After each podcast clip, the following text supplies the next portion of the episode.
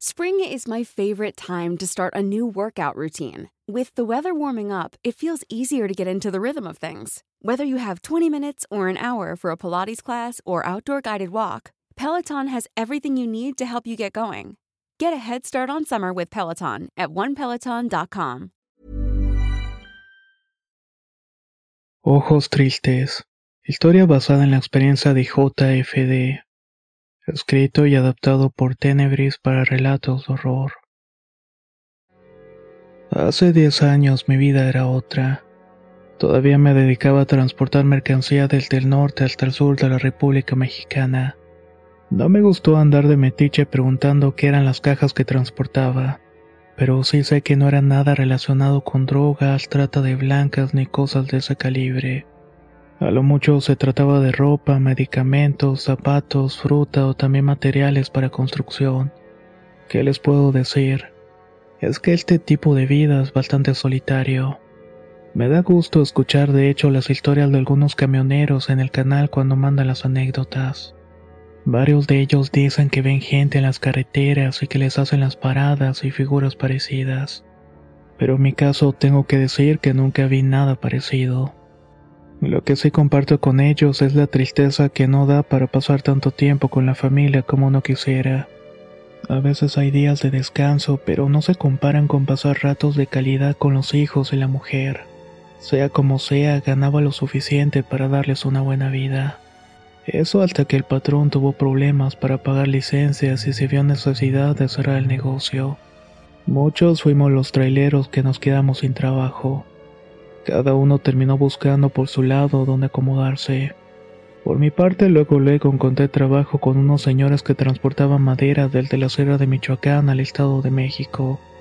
Cuando acepté el trabajo, el encargado que me contrató me dijo que era una tala legal, pero los compañeros con los que compartía la chamba lo desmintieron. Habían zonas que sí tenían permiso, pero la mayoría de madera que se transportaba se conseguía de madera clandestina. El asunto era así. Los dueños daban permiso de tala por si la policía llegaba a detenerme algún cargamento. Pero no era la zona a la cual iba en realidad. A mí no me gustaba meterme en cosas ilegales ni nada que tenía que ver con andar chueco. Es más, no es que me quisiera sentir el mejor de los camioneros, pero es muy común que en este estilo de vida los choferes tengan más de una familia, o como se dice por aquí, un amante de cada puerto. Si algo tengo que agradecerle a Dios fue que me dio unos padres que me enseñaron a tener valores. Me la pensé mucho para quedarme en ese trabajo, pero al final no tuve muchas opciones porque aunque intenté buscar con otros transportistas, ya simplemente no había espacio para mí. La idea era quedarme en ese trabajo por un tiempo, solamente algunos meses para irme a alguna otra chamba donde no tuviera que arriesgarme a tener problemas con la policía. En fin, Creo que mis viajes hacia la Sierra de Michoacán han sido de los más bonitos que he tenido. O al menos en ese entonces. Los atardeceres encendidos y cuando llega el mes de agosto los campos se llenan de flores de color rosa.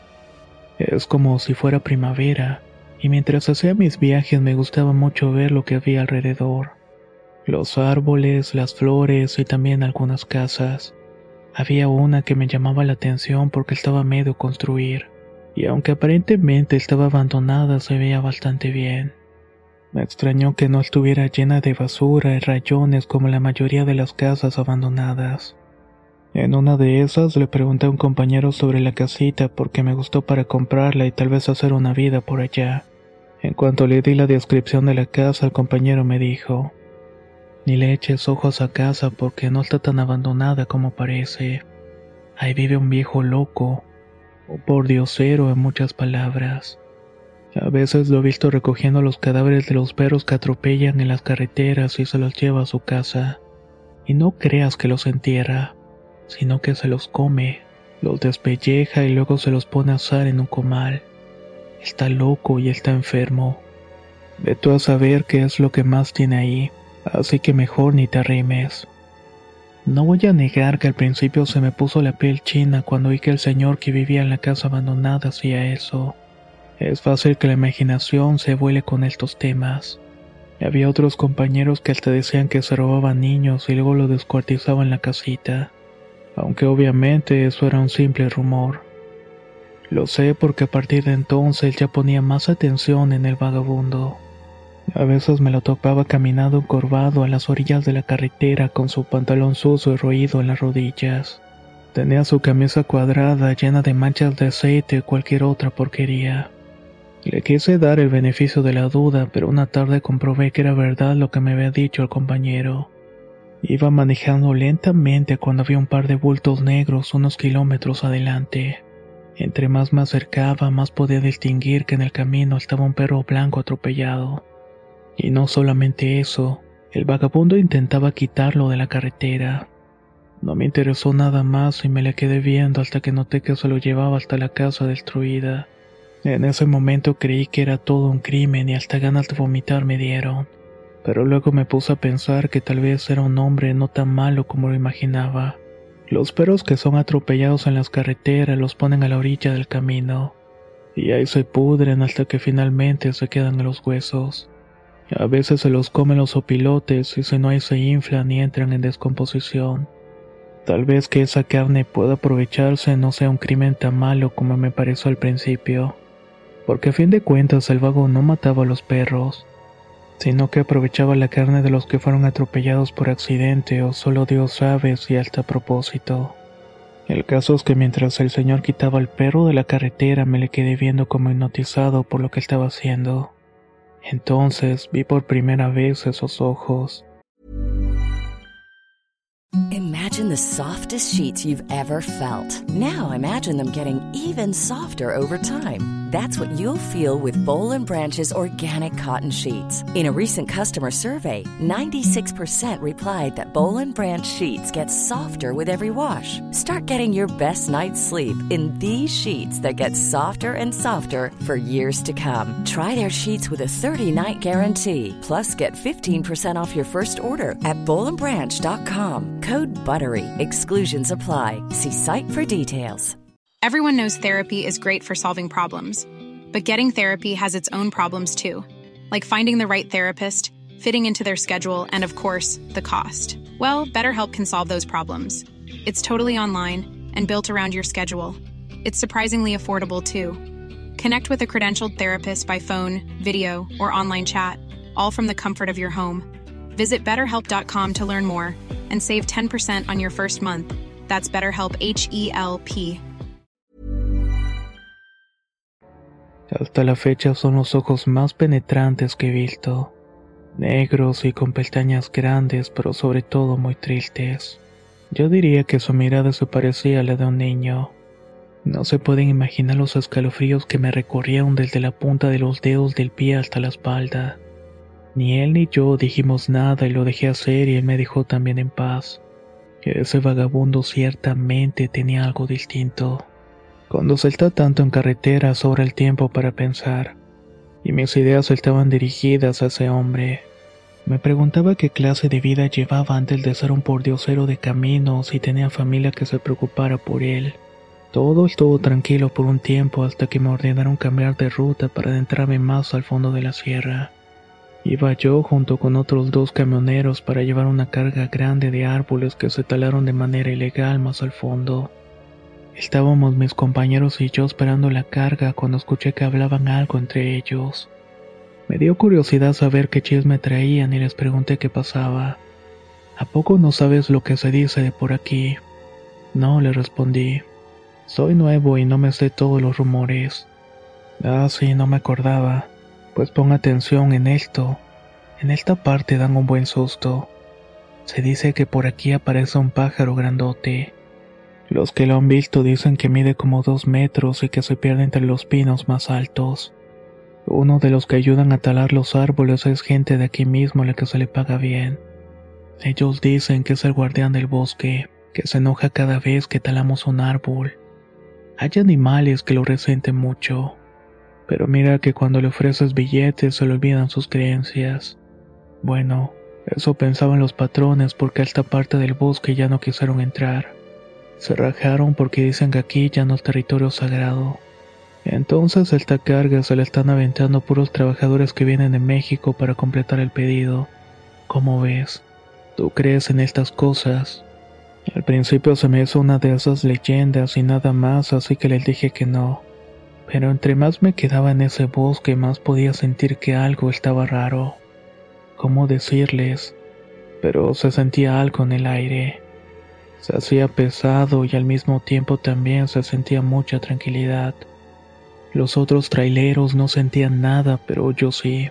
Este tipo de cargas ilegales deben hacerse de noche para mayor seguridad y evitar problemas con la autoridad. Eran las doce y tanto de la madrugada cuando estaba en el camión esperando que empezaran a cargar los troncos. En eso se escuchó un grito que estremeció hasta el metal de los camiones. Es el condenado pájaro, dijo uno. Hay que pelarnos de aquí. Cálmate, dijo el otro. No digas tonterías. Pero la suposición de ese compañero no era ninguna tontería. El cielo estaba oscurecido y con la poca luz de la luna vimos un pájaro enorme volar sobre nosotros. Nunca he visto un ave de esas proporciones. No sé si fue por la altura o por el susto, pero fácilmente calculé que medía dos metros o más. El animal se paró en uno de los árboles más macizos y se pudo ver mejor. Sus plumas eran de color gris claro con negro y un poco parecido al de las lechuzas. En su cabeza tenía plumas como si fuera una especie de corona como el de los pavos reales. Era un animal imponente, si es que acaso era un animal. En su pico parecía traer lo que era un brazo, y era el brazo de una persona. Cuando los traileros se dieron cuenta, corrieron a las cabinas para protegerse. Escuché claramente que querían arrancar, pero no les prendían el motor. Soltaron un montón de maldiciones y uno hasta comenzó a llorar. El sentimiento que sentí no me pareció tan desconocido. Estaba hipnotizado viendo la majestuosidad de aquella criatura. Miré cómo le colgaba el brazo de algunos de los que estaba talando los árboles en el pico. Pero lo que nunca podré olvidar fueron esos ojos. Esos ojos que no eran los de un pájaro, sino los de una persona. Ahí los reconocí. Eran unos ojos negros de pestañas largas pero lo que más podía notar era la profunda tristeza que salía de ellos incluso en la oscuridad. Nunca podré olvidar sus ojos tristes, exactamente los mismos de los del vagabundo que recogía perros en la carretera. Era él. No tengo pruebas, pero tampoco dudas. No tengo idea de lo que fue porque no he vuelto a sentir lo mismo nunca, pero su mirada me hizo sentir mucha vergüenza. Comencé a recordar que estaba ahí esperando árboles de una tala prohibida. Hasta mi cabeza llegó el entendimiento de que yo no era tan diferente a un asesino. Como dicen los maestros en la escuela, los árboles son los pulmones del mundo y yo estaba ayudando a que se terminaran. Y como aseguraban los leñadores originarios de los pueblos de la sierra, muchos animales mueren porque se les quita sus hogares, o porque van cambiando de climas a zonas por la tala de árboles. Sin dejar de ver el pájaro, comencé a llorar, pero no de miedo como los otros que estaban encerrados en las cabinas. Lloré de vergüenza y de tristeza. Pude entender en unos segundos la tristeza de ese pájaro y el vagabundo. Estaba triste por cómo es el corazón de los seres humanos. No me voy a hacer el machito ante ustedes y esa noche ante el pájaro protector del bosque lloré con mucho sentimiento. Nunca me imaginé como yo, un simple camionero, pudiera sentir algo así por la naturaleza y los bosques. El pájaro no hizo nada. No intentó atacarme ni yo hice nada para asustarlo. Solo me miró un par de segundos más y luego se fue. Estuve un rato más parado mirando el vacío de la rama que dejó el animal. Los compañeros salieron a ver qué había pasado y me preguntaron qué había visto lo que había pasado pero yo estaba tan impresionado que no pude contestarles. Simplemente me subí al camión y me marché. Cuando llegué al Estado de México entregué el camión y no regresé a trabajar. Hice otros viajes para la empresa Lala, pero tampoco duré mucho ahí por mi experiencia en la sierra de Michoacán. Esta me había cambiado por completo. Quise pasar más tiempo con mi esposa y mis hijos. Así que les propuse a mi mujer poner una tienda de abarrotes en la casa y gracias a Dios ha funcionado de maravilla. Desde hace 10 años encontramos sustento en ese negocio. Al escribirles esta historia he revivido muchos sentimientos que me dejó aquella experiencia. Una lección que aprendí es que hay que tener discreción para juzgar a los semejantes. Aunque sean unos vagabundos y nos parezca gente mugrosa que no aporta nada a la sociedad, Ninguno de nosotros sabe lo que hay detrás de estas caras sucias que vemos pedir limosna o comida. Si creen en los ángeles, guardianes y ese tipo de cosas, tal vez puedan llevarse una sorpresa como me pasó a mí. Hasta mis oídos llegó la noticia que uno de esos leñadores que trabajaba esa noche se quedó sin brazo por un ataque de un animal salvaje.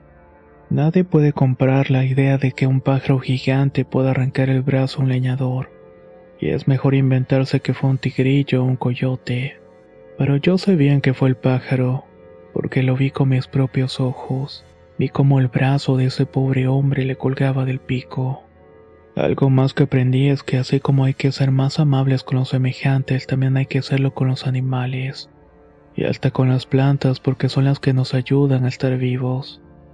Como les digo, mi vida cambió a partir de entonces, y estas enseñanzas se las he ido pasando a mis hijos haciendo el intento de que sean personas de bien.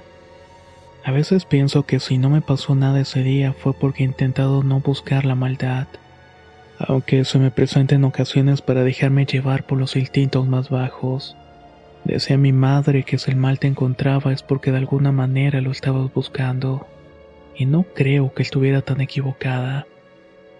Esta es una historia que quise compartir con ustedes esperando que deje alguna enseñanza de ser mejores personas. De no dejarse llevar por la ambición acumulando riqueza a costillas de los animales silvestres o la gente pobre. Nada de eso puede dejar tranquilidad de conciencia, que es lo más importante en esta vida.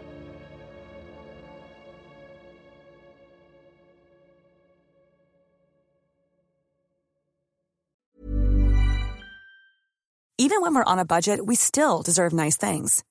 Quince is a place to scoop up stunning high-end goods for 50 to 80% less than similar brands. They have buttery soft cashmere sweaters starting at $50, luxurious Italian leather bags, and so much more. Plus, Quince only works with factories that use safe, ethical, and responsible manufacturing. Get the high-end goods you'll love without the high price tag with Quince.